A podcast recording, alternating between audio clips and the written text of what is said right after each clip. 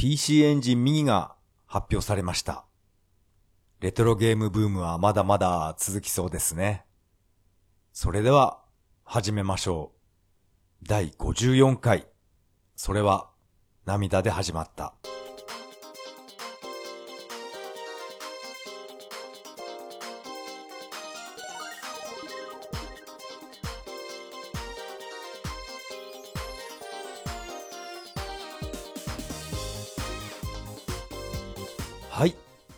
改めましてこんばんは。タカと言います。よろしくお願いします。PC エンジンミニですね。これは、うん、楽しみにしていた人、たくさんいると思います。でも、まだメガドラミニが発売されていないんですけど、あのメガドラミニの完成度の高さ、あれを超えることできますかね？?PC エンジンミニは。えー、どうなるんでしょう？そのあたりがちょっと気になります。今回の本編なんですけど、そうですね。やっぱりまだまだメガドラミニの話がしたいので、えーメガドラミニの話とか、あと PC エンジンミニですね。うん、その話を、えーしたいと思います。それではよろしくお願いします。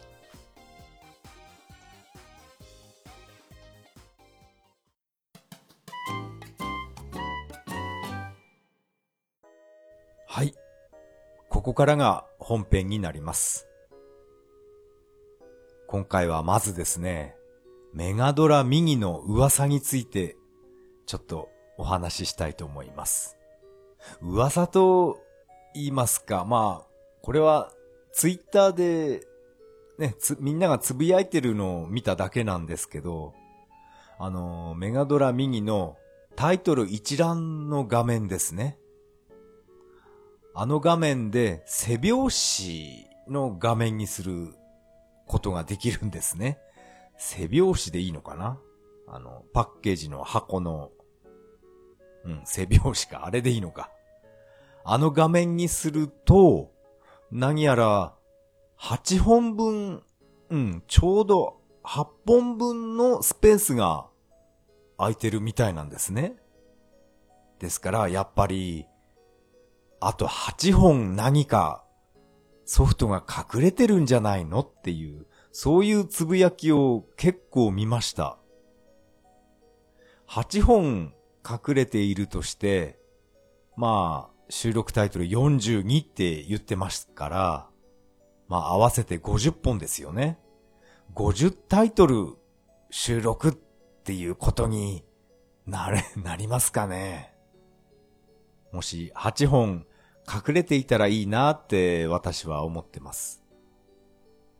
やっぱり次元式で出てくるのかなうん、そうなってほしいですけどね。まあこれはあくまで、え噂と言いますか推測なので、うんなんとも言えません。どんなソフトが隠れてるのかなってこうやって考えてる時が一番楽しいのかもしれませんね。もしかしたら、マイケル・ジャクソンのあのゲームが、えー隠れてるんじゃないかとか、そういう妄想が、うん、楽しいですね。まさか、ソード・オブ・ソダンが出てきたら、これは大事件ですね。うんソダンならあり得るかもしれませんね。えー、どうなんでしょう？あと、メガドラミニに収録されるダライアスですけど、まあ、いろんな記事私は読んでみました。なんか個人で作ってしまった人がいたんですね。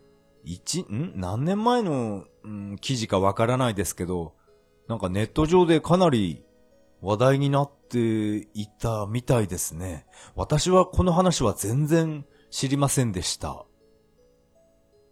個人で、えー3年くらいかけて、一生懸命、えーダライアスを再現したっていう、そういうすごい人がいたんですね。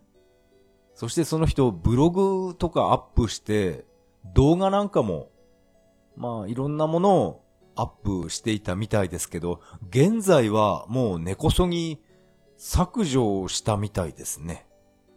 削除したのか、されたのかはわからないですけど、本当にその人のダライアスが、今回メガドラ右に、右に収録されるダライアス、これと関係あるのかないのか、もうこれもちょっと、はっきりとは私はわからないですけど、どうなんでしょうね、その辺。それにしても、ものすごい熱量ですよね。ダライアスが好きすぎて、えー、もう一から自分で、えー、移植してしまうっていう、ものすごい、えー、努力だと思います。プログラミングとか、そういったことも、えっと、勉強、うん、独学で勉強したみたいですね、その人は。いやー、すごいですね。私は、まあゲームプレイするのは好きですけど、何か一から作れと言われたら、何もできないですからね。いやー、すごいなー私がもしそういった知識があって技術があったとしたら、そうですね、個人的に、なんだろうな。源平東馬伝がめちゃくちゃ好きだったんですよね。あれを、うん、メガドライブに移植とか、もし自分ができたらの話ですけど、うん、メガドライブに移植、うん、してみたいですね。源平東馬伝。あのゲームは本当に、えー、大好きでした。メガドライブミニは私は予約しましたけど、メガドラタワーの方は、えー、まだ予約しに行っていません。まあ、今度の休みに近所のゲオにえー、行ってみようかなと思います。予約できるのかな？なんかネットでは、アマゾンとかではもうダメですね、完全に。ですから、やっぱり、近所のゲオですね。あそこに、えー、予約しに行こうと思います。そしてですね、PC エンジンミニが発表されました。いやー、これは、なんか予想外だったので、かなり驚きましたね。そして、この PC エンジン右の収録タイトル。私はですね、この中で、思い入れがあるソフトっていうのは、えー、特にないですね。思い入れと言いますか、なんだろう。この中では、プレイしたゲームっていうのは、ザ・クンフー。これだけですね。後のソフト、えー、スターソルジャーとか PC 原人、悪魔城ドラキュラ、えー、全く、えー、やったことがありません。なので、このクンフ、これしかやった覚えないですね。この収録タイトルにイース1、2っていう、これが含まれてるんですけど、PC エンジン、ん ?CD ロムロムのソフトですよね。このイース。これはですね、あのー、私は先週、えー、と、ゲーム屋さんに行って、このイース1、2買ったばっかりなんですね。まあ私は CD ロムロムは、えー、壊れてて使えないので、でもこの、イース1、2の BGM は、もうめちゃくちゃ、もうかっこいいっていうのは、もう前から聞いてますんで、中古で買ってきたんですね。この PC エンジン CD ロムロムのイース1、2を買いまして、まあ私は CD ラジカセ持ってないんで、もう断捨離してしまったので、えー、私はセガサターンでこのイース1、2を聞いてます。やっぱりサターンは万能ですよね。音楽 CD とかも聴けますから。セガサターンでこのイースの、えー、BGM を聴いてますけど、いやー、本当にいい曲ですね。この曲名とか、どこで流れる曲なのかは私は ゲームはやったことがないので、全くわからないんですけど、音楽だけ、えー、純粋に曲だけを聴いてる状態です。でも、これなんかすごいいい曲だなーって感じました。曲名すらもわからないんですけど、いや、これ本当にいいですね。曲名が知りたいくらいです。このイースが PC エンジン右に収録されるんですね。これはちょっと期待してしまいますね。現時点ではまだ収録タイトル6、6本しか発表されていないですけど、まあこれから徐々に、え、発表していくのかもしれませんね。まだ値段も発売日も何もかも未定なので、うーん、なんとも言えませんね。R タイプとか入れないんですかね。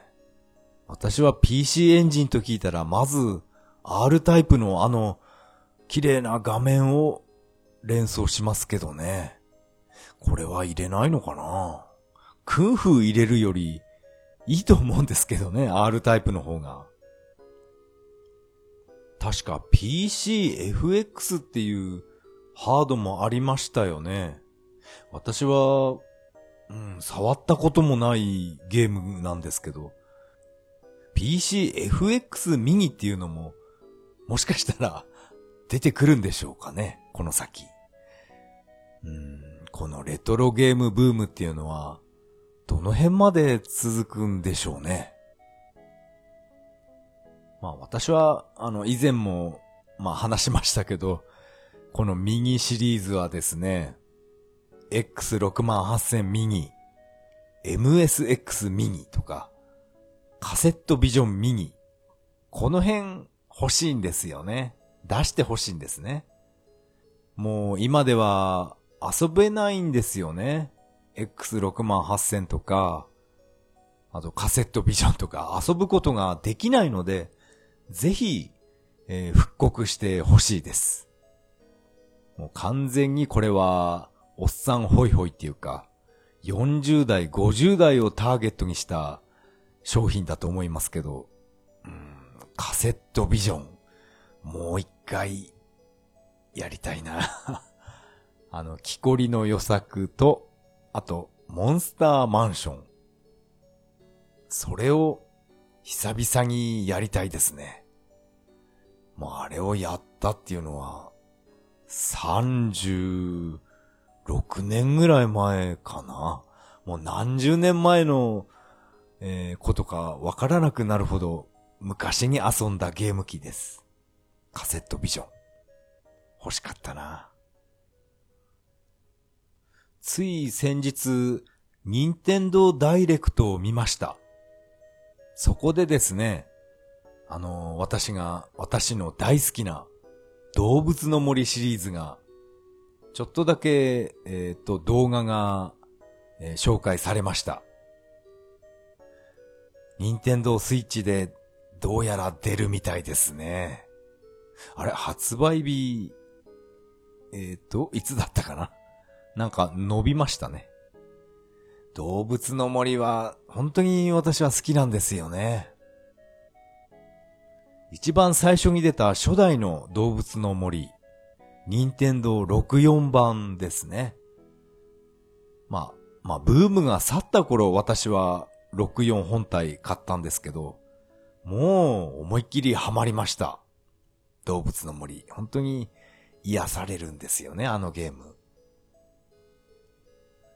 そしてですね、任天堂64を持ってる友達なんていうのは、まあ一人もいなかったので、この動物の森のお出かけシステムをどうしてもやってみたくて、で、中古、中古屋さんで動物の森のカセットをもう一個買ってきて、で、一人でやってましたね。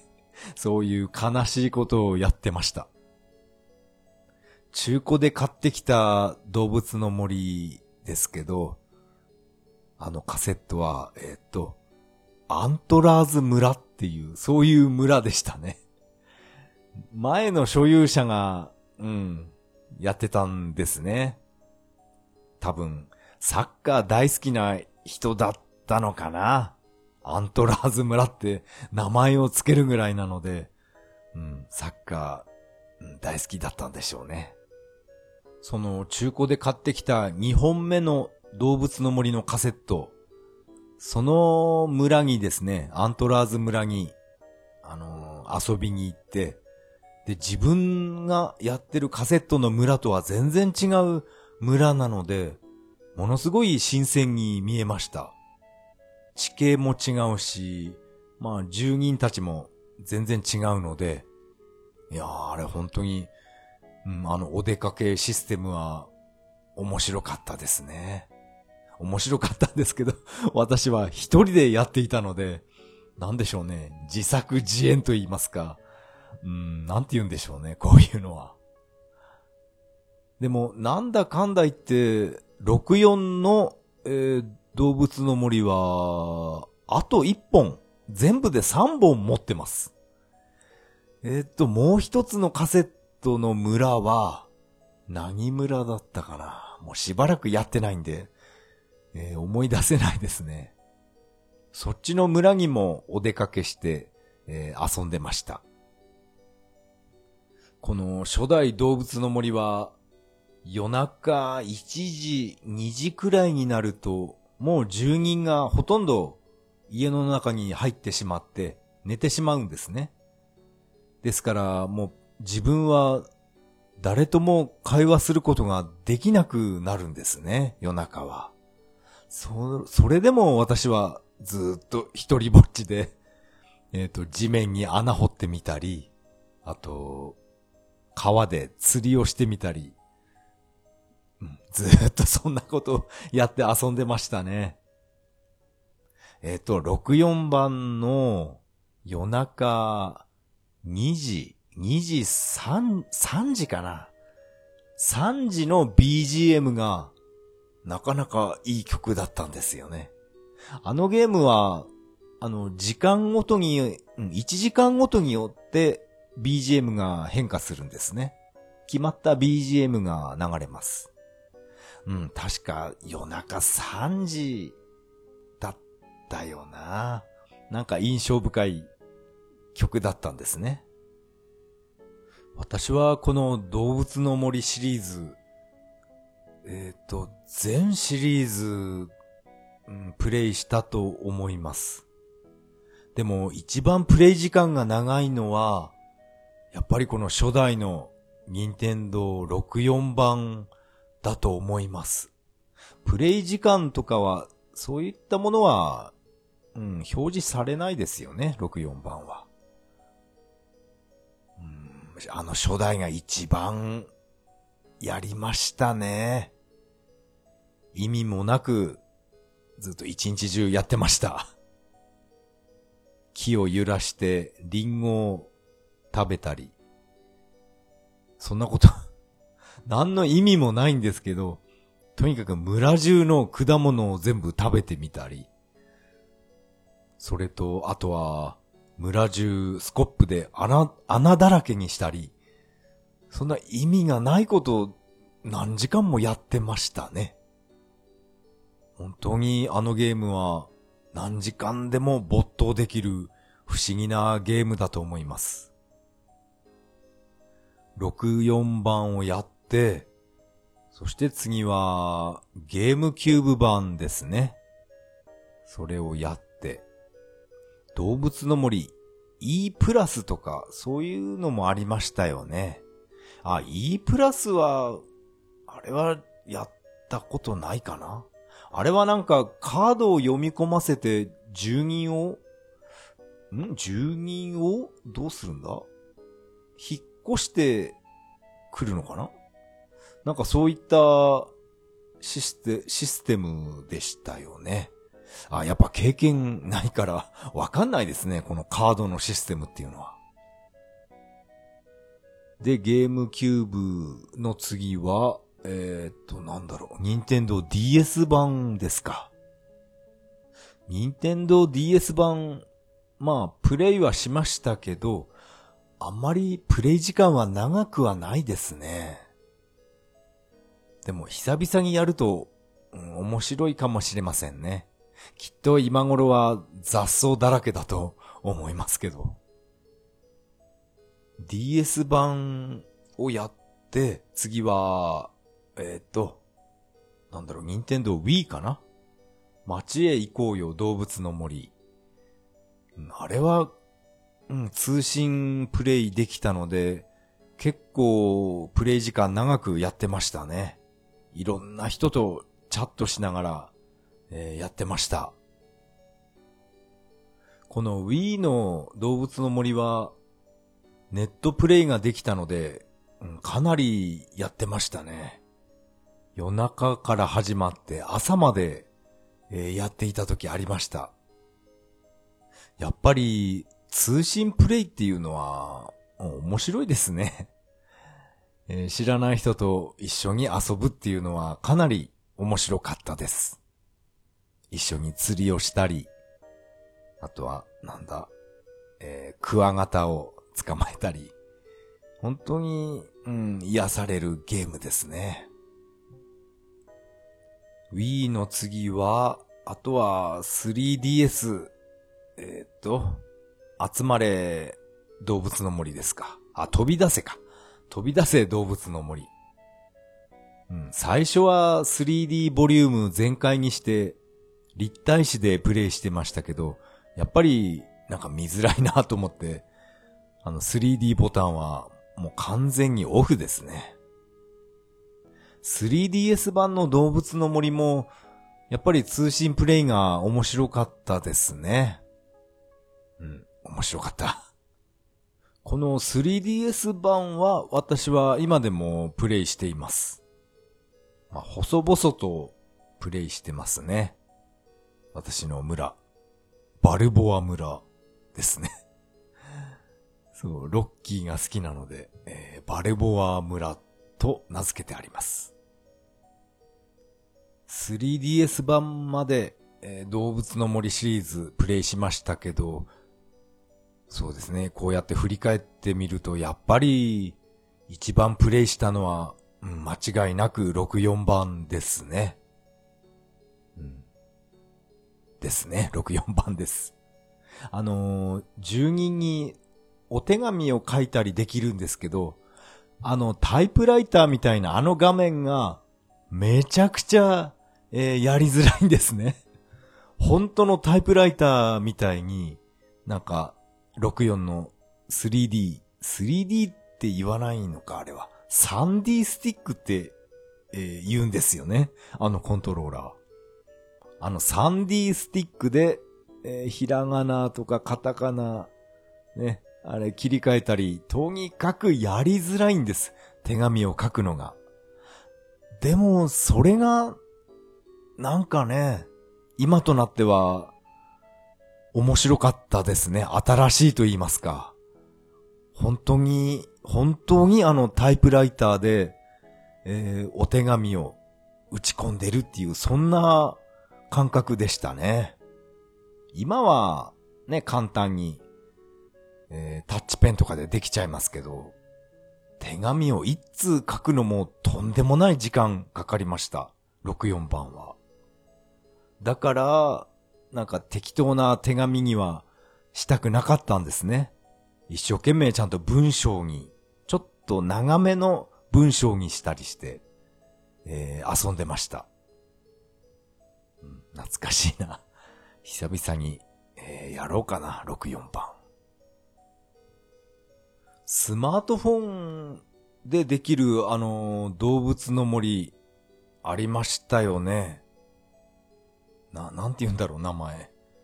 ポケット、ポケモリとかって言ってましたっけ？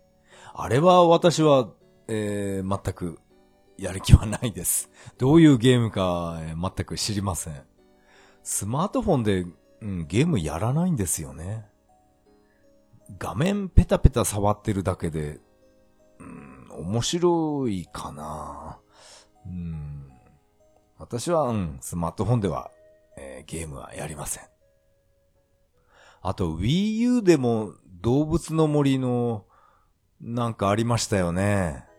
ミニ、ミニゲームみたいななんか、アミーボを使って何か遊べるのかな？あれも私は買いませんでした。今はあれ100円ぐらいで売ってるんですよね。Wii U の、な、なんて名前かな？ちょっとわかんないですけど。多分あれはアミーボを持ってないと遊べないソフトだと思うので、私は買っていません。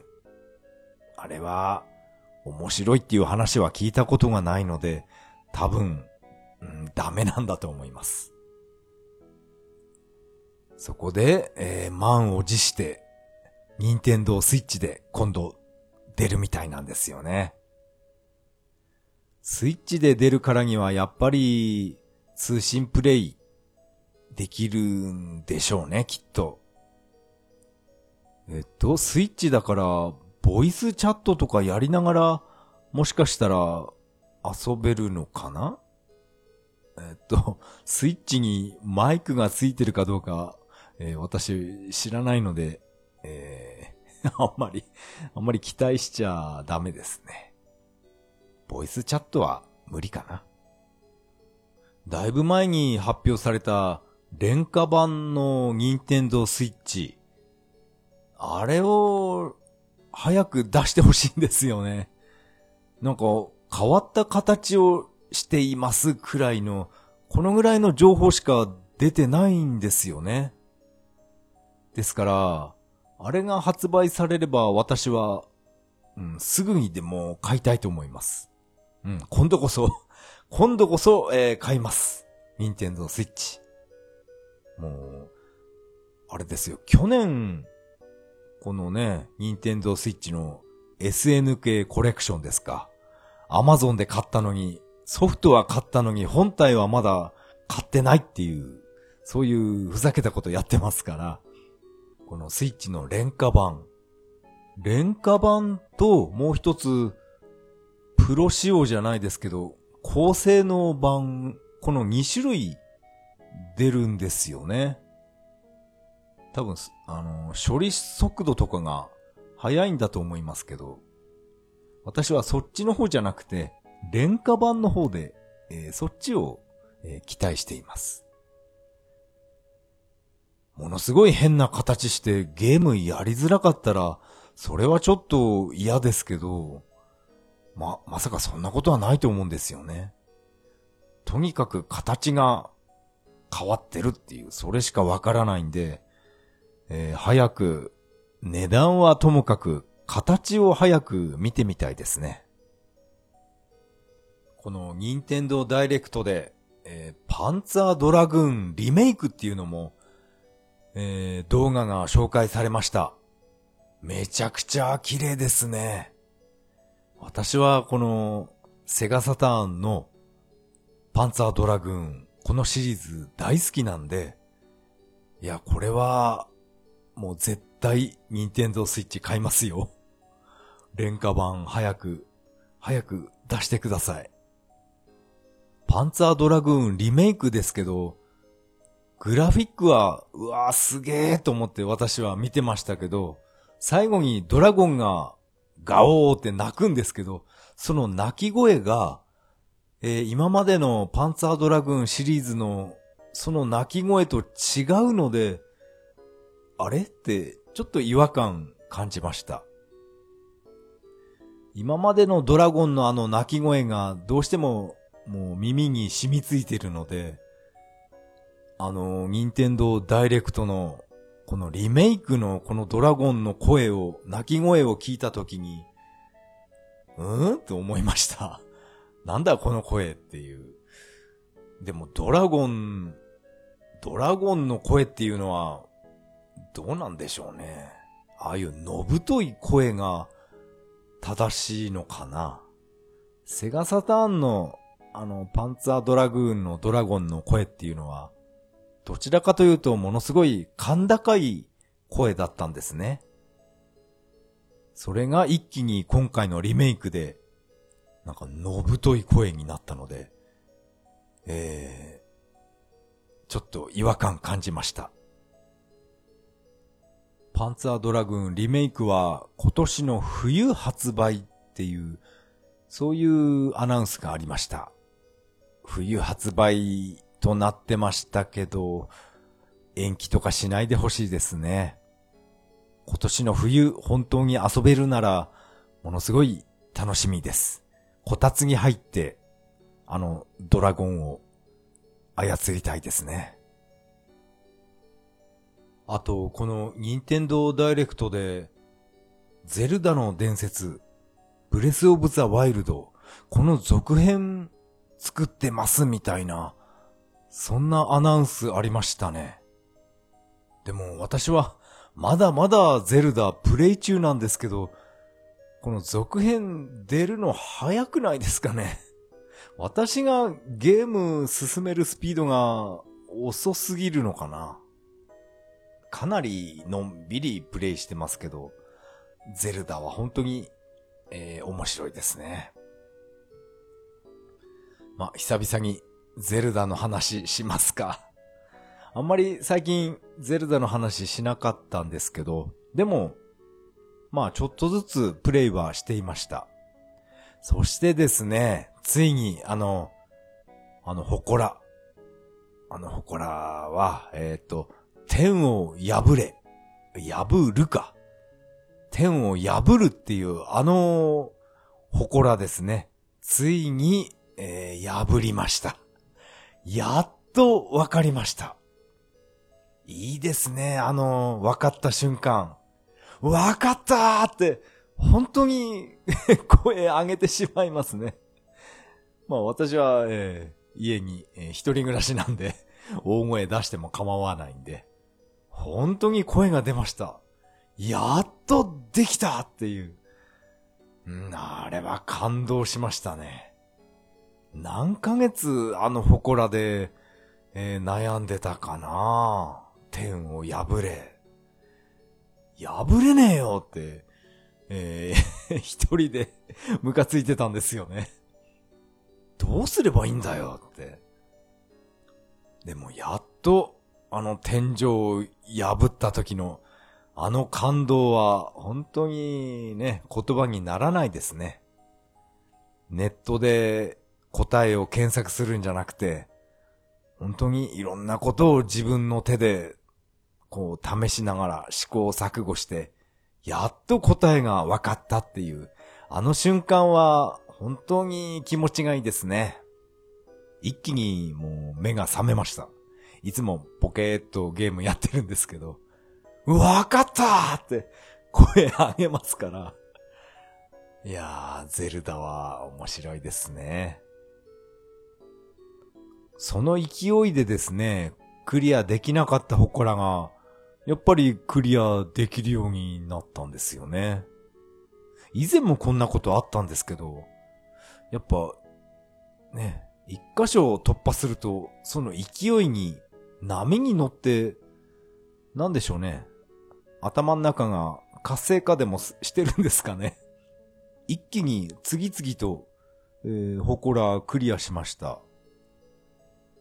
天を破れっていうのと、あれと、あとなんだろう。押し出す力っていう、あの祠、以前なんであの祠で使えていたのかわからないんですけど、なんかあっさりとクリアできました。引き出す力。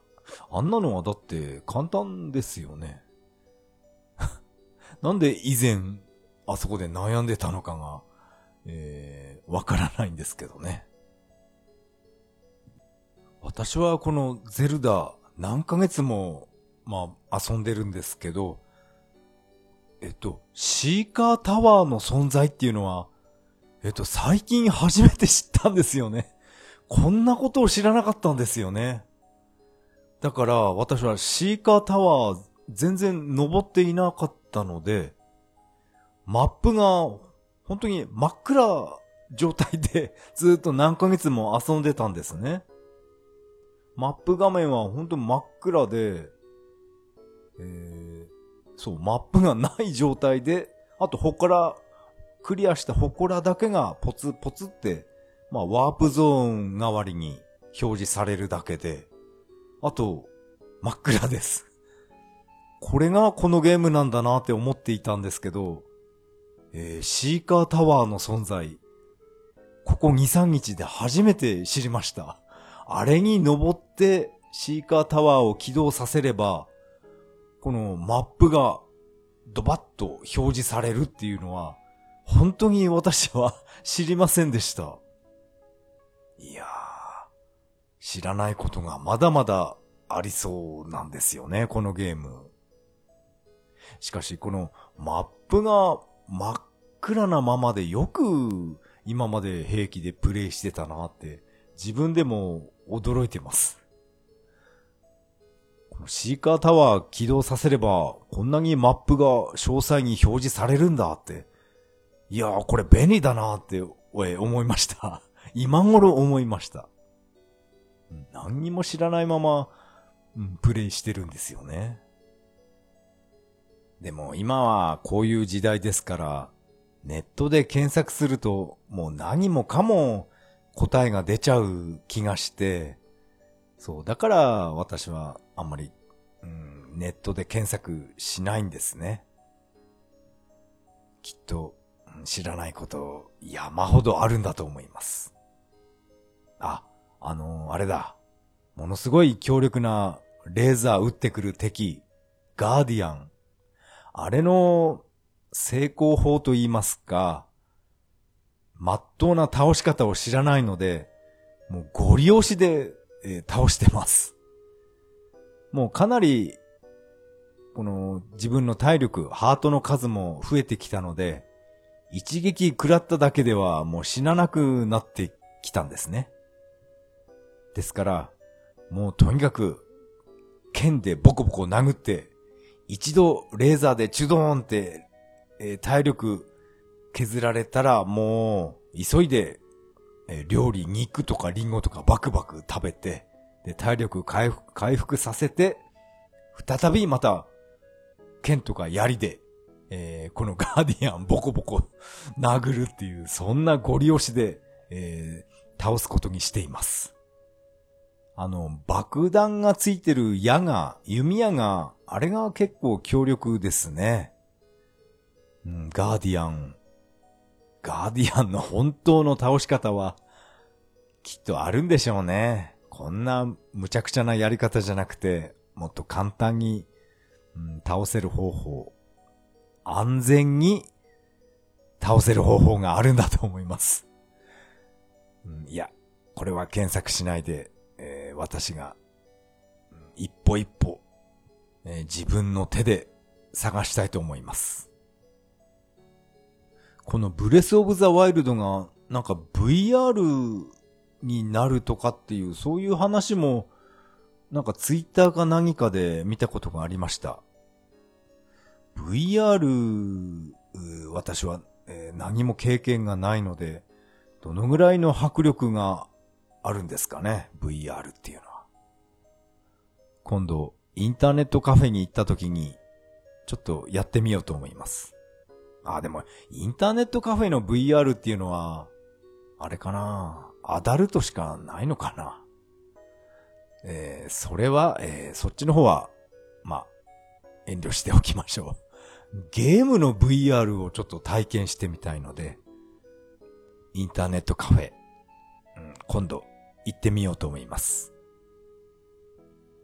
ああ、ちょっと話はまた動物の森に戻るんですけど、以前ですね、ニコニコ動画で、僕とママと動物の森っていう、こういった名前の動画がありまして、ものすごい、えー、感動したと言いますか、もう思わず涙が出るような、そういう動画だったんですね。もう、お母さんが病気で、病室でずっと、ね、暇そうに毎日過ごしているので、動物の森をプレイするように進めたんですね。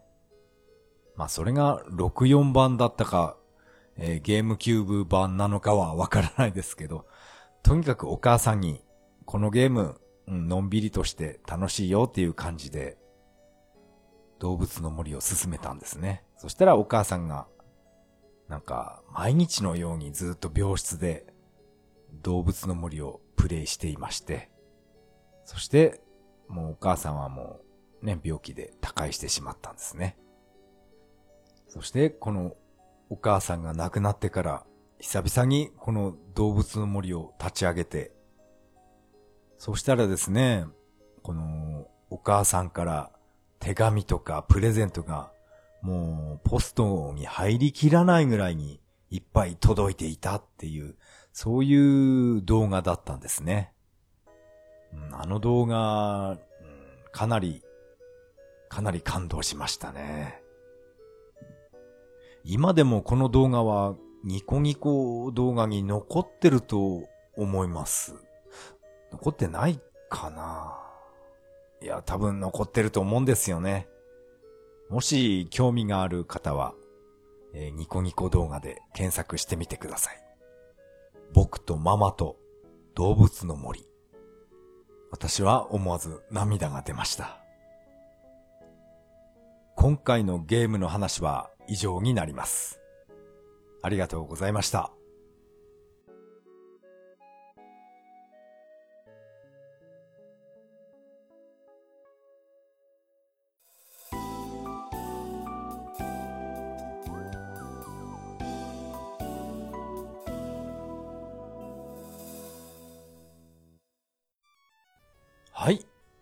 エンディングです。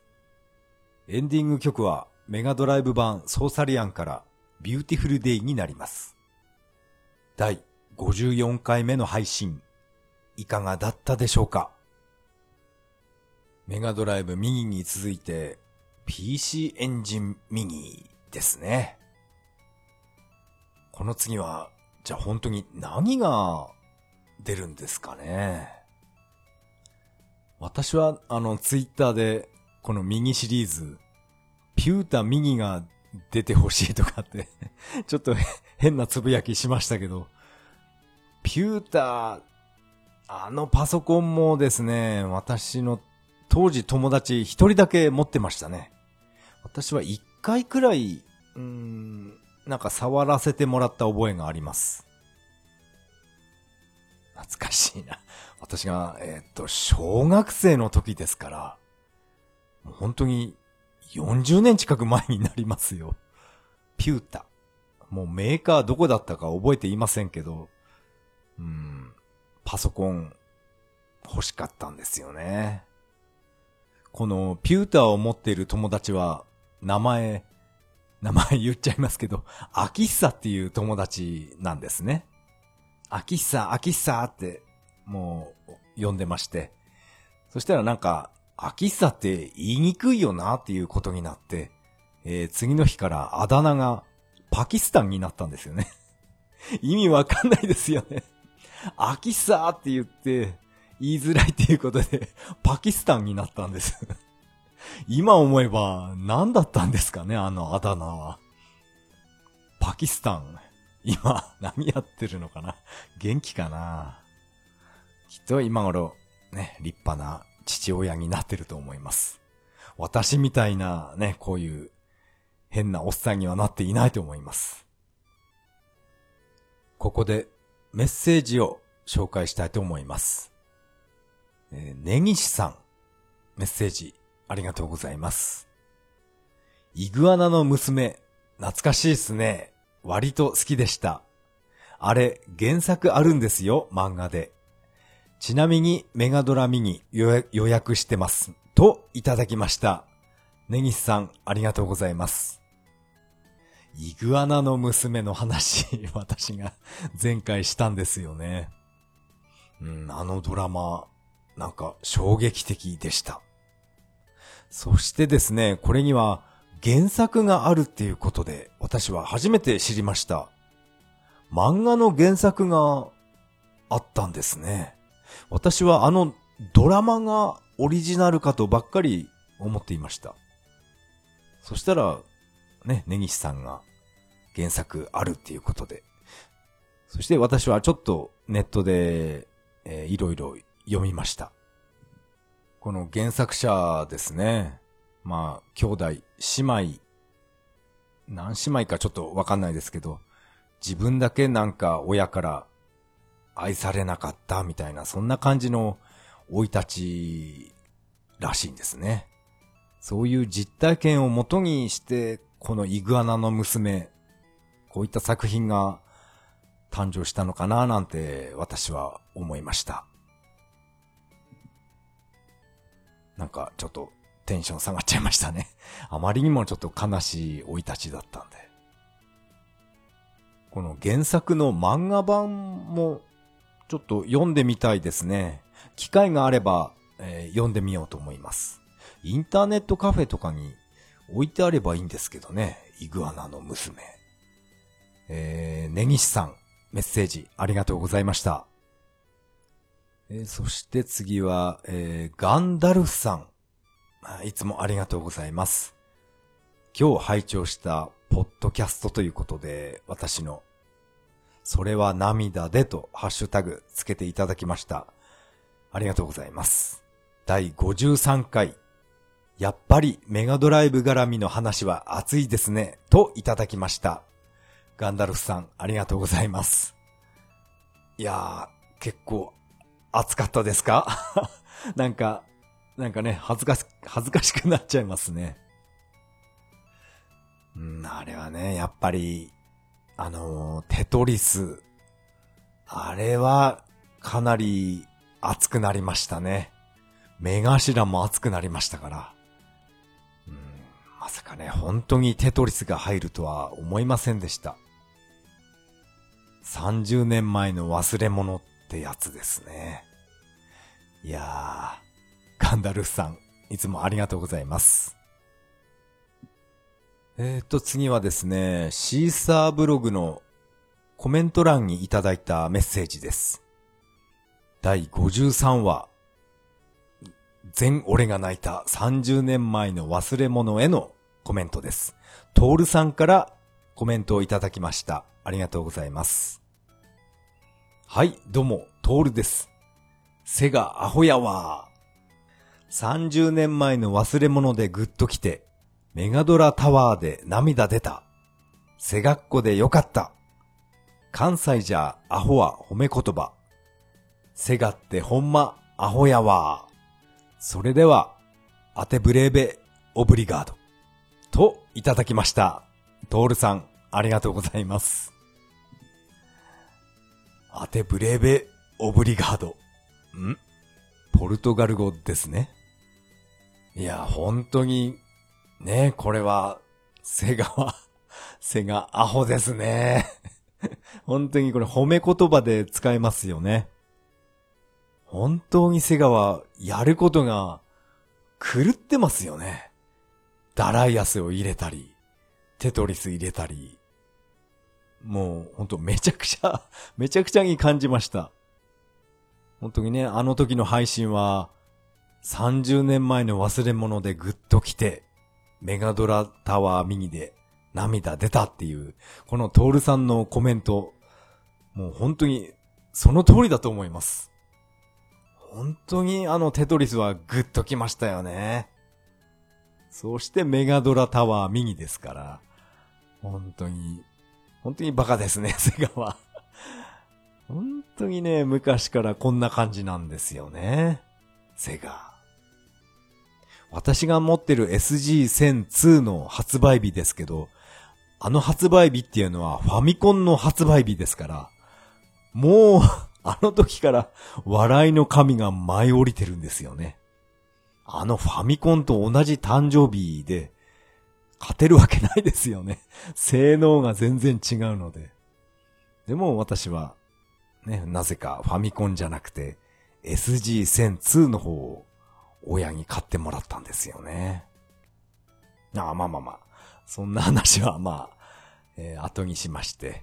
本当にこのトールさん、セガ好きなんですね。セガが大好きっていうのが本当に、えー、伝わってくるコメントでした。ありがとうございました。メッセージは以上になります。このポッドキャストでは皆さんからのメッセージをお待ちしています。シーサーブログの投稿フォーム、またはツイッターからハッシュタグ、それは涙でとつぶやいていただけ、つぶやいていただけると大変励みになります。ちょっとだけ無理して早口で言ってみましたけど、やっぱり噛んじゃいましたね。やっぱりのんびり、のんびり話しましょう。ま、最後にちょっとだけ雑談しますか。えっ、ー、とですね、ツイッターでもつぶやいているんですけど、えー、庭にモグラが モグラに本当に悩まされていまして、そしてホームセンターで、あのー、超音波だかなんだか、音が出るやつを買ってきまして、ロケットみたいやつが売ってたんですね。それを地面に差し込んでスイッチを押すと、モグラが嫌がるえー、電、電磁波じゃないな。なんか超音波みたいな音と、音と、なんか振動があるんですね。それを嫌がって、モグラとネズミが嫌がりますっていう、そのロケットを2本買ってきまして、地面にぐさって刺しました。そして次の日の朝ですね、思いっきりそのロケットのロケット付近にモグラが穴開けましてね。効き目はなかったのかな効果が出るまで、えー、日数がかかる場合がありますって、その説明書に書いてありました。もしかしたら、ん？もしかしたらですけど、モグラがこの音で嫌がって穴を掘ってどっか逃げていったのかなともちょっと思いました。でもね、もし効き目がなかったとしたら、やっぱり、えー、抹殺するしかなさそうなんですよね。かわいそうですけど。あの、モル、モグラをガバって捕まえるやつ、あの器具を、ホームセンターで、そのうち買おうかななんて考えています。あれ、ガブってなんかね、ネズミ捕りみたいな強力なやつ売ってました。でもあれで捕まえたモグラを、モグラの死骸を片付けないといけないんですよね。そう考えるとやっぱり、やりたくないんですよね。そんな死骸なんて見たくないですから。だから、この、モグラがどこかよそへ行ってくれるような、そういったものを買ってきたつもりなんですけど、効き目ないのかな、うん、抹殺しますか？どうしますかね？そんなことを今、えー、悩んでいます。えー、早いものでもう6月。今年も半分が過ぎてしまいました。私はですね、今年の目標として、このポッドキャストでスカイプを使ってあちこち出歩くみたいなことを大きな目標を掲げていますけど、まだ何一つ準備してないんですよね。もう半年過ぎたっていうのに。まだソフトも、ソフトのダウンロードも、どれを落として、落としたらいいものかわからないんで、まだ何一つダウンロードしていません。これから、これからやろうと思います。あと半分の6ヶ月しかないんですけどね。まあ、いろいろ勉強していきたいと思います。それでは、次回配信まで。さよなら。